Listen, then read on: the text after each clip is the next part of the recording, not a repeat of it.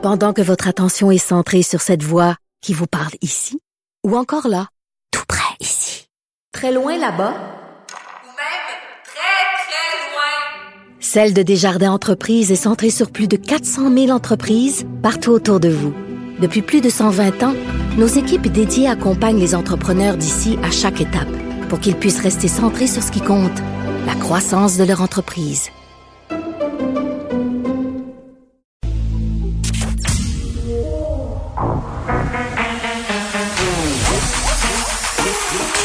Elle a une opinion sur tous les sujets.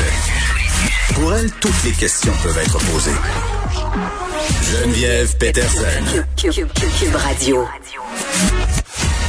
Bienvenue à tous. Merci de vous joindre à moi pour ces prochaines deux heures et demie. Évidemment, on attend avec impatience et impatience, je crois, est un euphémisme, la conférence de presse qui aura lieu à 17 heures, point de presse, où on va apprendre, entre autres, notre destin à propos du congé de Noël, notre destin collectif. Euh, Même mes enfants, c'est rendu qui se posent la question là, qu'est-ce qui va se passer? Euh, Mes enfants qui ne suivent plus euh, les points de presse depuis belle lurette parce qu'ils sont tannés, ils sont tannés d'entendre parler de la COVID. Là, ils ont bien l'intention de l'écouter avec moi. Ce sera notre activité familiale avant la traditionnelle pizza du jeudi soir chez nous tantôt, parce qu'ils veulent savoir et ils veulent savoir s'ils vont être en congé ou si ils vont avoir des devoirs à faire. Et croyez-moi, j'ai réussi à les convaincre que ce serait peut-être une meilleure chose que de continuer à faire des travaux pendant les vacances de Noël. Je leur ai fait miroiter euh, du rattrapage, en n'en plus finir, du retard, euh, parce que c'est ça qui nous inquiète en ce moment. Qu'est-ce qui va se passer euh, si on fait un arrêt complet, si les écoles ferment et qu'on est tout simplement en vacances? On l'a vu au printemps, là, c'est ce qui avait été euh, proposé au départ, euh, un gros arrêt général. Les enfants ont décroché euh, de l'école, puis je dis pas ça au sens qu'ils voulaient plus aller à l'école, mais dans le sens qu'ils sont vraiment mis en mode vacances je pense que peut-être qu'on va en perdre une coupe si on prolonge ça euh, pendant un mois. On sait qu'à New York, ils ont décidé de fermer tous leurs établissements scolaires. Donc, j'ai bien hâte de voir euh, ce qu'on va nous annoncer à 17 heures. Deux scénarios possibles. On verra lequel euh, est choisi. Puis d'ailleurs, je vais en reparler euh, avec Égide Royer tantôt, qui est un psychologue euh, et qui est spécialiste euh, de la réussite scolaire. Qu'est-ce qu'on va faire advenant un ou l'autre des scénarios? Le premier, on nous autorise à fêter Noël 10 personnes mais on nous dit que le jour de l'an, c'est non. Dans le deuxième scénario, on aura le droit de se réunir aussi au jour de l'an, mais ça prolonge obligatoirement le congé des fêtes pour qu'on ait droit, si on veut, à cette quarantaine déguisée. Euh, puis est-ce que ça va être possible de le faire, cette quarantaine-là, parce qu'on sait qu'il y aura des récalcitrants? Tant de questions auxquelles on trouvera, j'espère, des réponses claires, hein? à 17 heures. Et vous savez à quelle enseigne je loge par rapport à Noël? Dans ma tête, on passe pour Noël. Pour cette année, là, c'est plus important de pouvoir garder nos écoles ouvertes que de fêter euh, Noël en famille. Évidemment, pour les personnes seules, c'est une autre histoire, mais je pense qu'on pourrait euh, adopter des accommodements raisonnables pour ces personnes-là et y aller au cas par cas. Je pense qu'on est tout à fait euh, capable de le faire. C'est la journée québécoise pour la santé et le bien-être des hommes. Et je sais quand on parle de journée des hommes, ça fait sourciller bien des gens euh, parce qu'on a un peu l'impression que c'est la journée de l'homme à l'année. Mais bon, je trouve que c'est important de le souligner euh, parce que les hommes ont des enjeux. Euh, les hommes, euh, parfois, euh, sont en détresse, euh, ont toutes sortes de problématiques et c'est un peu mal vu d'en parler des fois. Euh, manque de financement, pas beaucoup d'organismes. On va parler de tout ça, comment la deuxième vague touche spécifiquement à la santé mentale des hommes et est-ce qu'on a assez de ressources pour les aider. Tout de suite, on s'en va parler avec euh, Leblanc-Lavigne.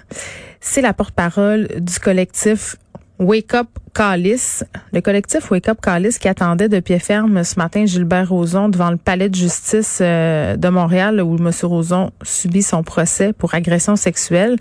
Il attendait pour lui donner une classe de consentement. Elle est là, Madame Leblanc-Lavigne. Bonjour. Allô? Écoutez, euh, juste pour ceux euh, qui, comme moi, ne connaissaient pas ce collectif avant d'en entendre parler ce matin à cause du procès de Gilbert Rozon, c'est quoi Wake Up Callis? Euh, c'est un collectif pour la justice climatique et la justice sociale. Donc, c'est super intersectionnel. là. On, on touche un peu à toutes les luttes. Ça vous tentait pas d'appeler ça Réveillez-vous, ça perd l'hypopète? Euh, non, parce qu'on a essayé, on a essayé d'être gentil, ça n'avait pas marché. Fait que là, euh, on est en crise. Wake up call. Mais moi, j'aime ça parce que ça me permet de sacrer à la radio, ce que je me permets rarement. Donc, je le redis, wake up, Callis. Euh, pourquoi vous avez décidé d'assurer une présence au procès de Gilbert Rozon ce matin? Euh, ben parce que on voulait, on était là la première fois, puis on Oui. voulait montrer euh, notre sport euh, aux courageux, c'est super important pour nous. Qu'est-ce que vous aviez fait? Qu'est-ce que vous aviez fait la première fois? La première fois, c'était seulement euh, une manifestation, donc on, on était là, c'est ça, avec des pancartes, euh, puis à, à crier des slogans pour montrer euh, notre sport. Puis là, euh, aujourd'hui, on fait un teach-in. On a choisi le procès de Gilbert Rozon parce que si on veut montrer notre sport aux courageux, c'est aussi parce que c'est un, euh, c'est vraiment euh, l'image d'à quel point le système euh, judiciaire ne fonctionne pas quand on est en, on en vient aux agressions puis aux crimes sexuels. Euh, c'est vraiment euh, l'emblème, il est blanc puis il est riche puis il va s'en sortir. Vous pensez qu'il va s'en sortir? Ouais. Hmm. Qu'est-ce que vous avez fait ce matin? C'était quoi l'action? Donc, on fait, euh, on a fait un teach-in sur le consentement. Donc, dans le fond, euh, on a une classe de rue, là, on a des chaises, des tables, puis euh, on est venu euh, parler de c'est quoi le consentement, la cohésion sexuelle, comment ça fonctionne au système de justice, qu'est-ce qu'on aimerait avoir comme réforme judiciaire, comme réforme du système d'éducation. Mais ouais, j'aimerais ça vous entendre là-dessus euh, parce que bon, j'ai fait plusieurs entrevues là euh, avec des victimes d'agressions sexuelles, euh, des politiciennes aussi là qui sont sur le comité transpartisan là concernant la violence conjugale, les agressions euh, sexuelles et euh, bon, il y a eu tout ce mouvement de dénonciation, euh, le mouvement MeToo cet été, il y a eu une espèce de regain de ce mouvement-là. Je veux qu'on se parle ensemble de pourquoi euh, le système de justice ne fonctionne pas, pourquoi il y a des personnes qui euh, ont tendance à pas vouloir justement porter plainte, passer par les euh, créneaux traditionnels et qu'est-ce qu'on pourrait faire pour que ça change? Ben, premièrement, en ce moment, il faut commencer par aller porter plainte au poste de police. Le poste de police, les, les policiers, c'est en en soi là, un système masculin antiféministe. Euh, fait que déjà là, tu te fais décourager à porter plainte. Ensuite, c'est un processus qui est extrêmement long, extrêmement difficile. Tu peux, si jamais ta plainte est retenue et euh, le, le procureur décide de- d'aller en cours et tout, Mm. c'est même pas représenté par un ou une avocat avocate. Euh, tu, tu agis comme un ou une témoin dans ton procès. Puis tout ça pour que que trois plaintes sur mille soient condamnées, fait que vraiment euh, euh, c'est ça. il y a aucun, ça fait aucun sens. C'est la, la, la justice est vraiment du bord des agresseurs. Euh, fait que c'est ça. On aimerait dans le fond une réforme là, complète vraiment pour que euh, ça soit plus facile de, de porter plainte, ça soit plus facile d'aller en cours, qu'on n'ait pas besoin euh, d'avoir aussi euh, des questions aussi ridicules là, comme preuve, comme euh, euh, quelle est la, était la couleur des bas de l'agresseur lors du viol. Oui, ou, que euh, vous voulez dire, vous, voulez dire qu'on est toujours en train un peu de chercher les trous de mémoire, euh, euh, les incongruités. Mais Madame Leblanc-Lavigne, est-ce que vous êtes d'accord avec moi pour dire qu'en ce moment, il y a une espèce de prise de conscience? Là, on a ce comité transpartisan. On pense à créer un tribunal qui serait spécialement dédié aux affaires de violence conjugale et d'agression sexuelle. Euh, au niveau de la police aussi, une certaine prise de conscience. Est-ce que vous avez l'impression qu'on quand même, on est en train un peu de, de voir à ce que ça change et que ça fonctionne mieux?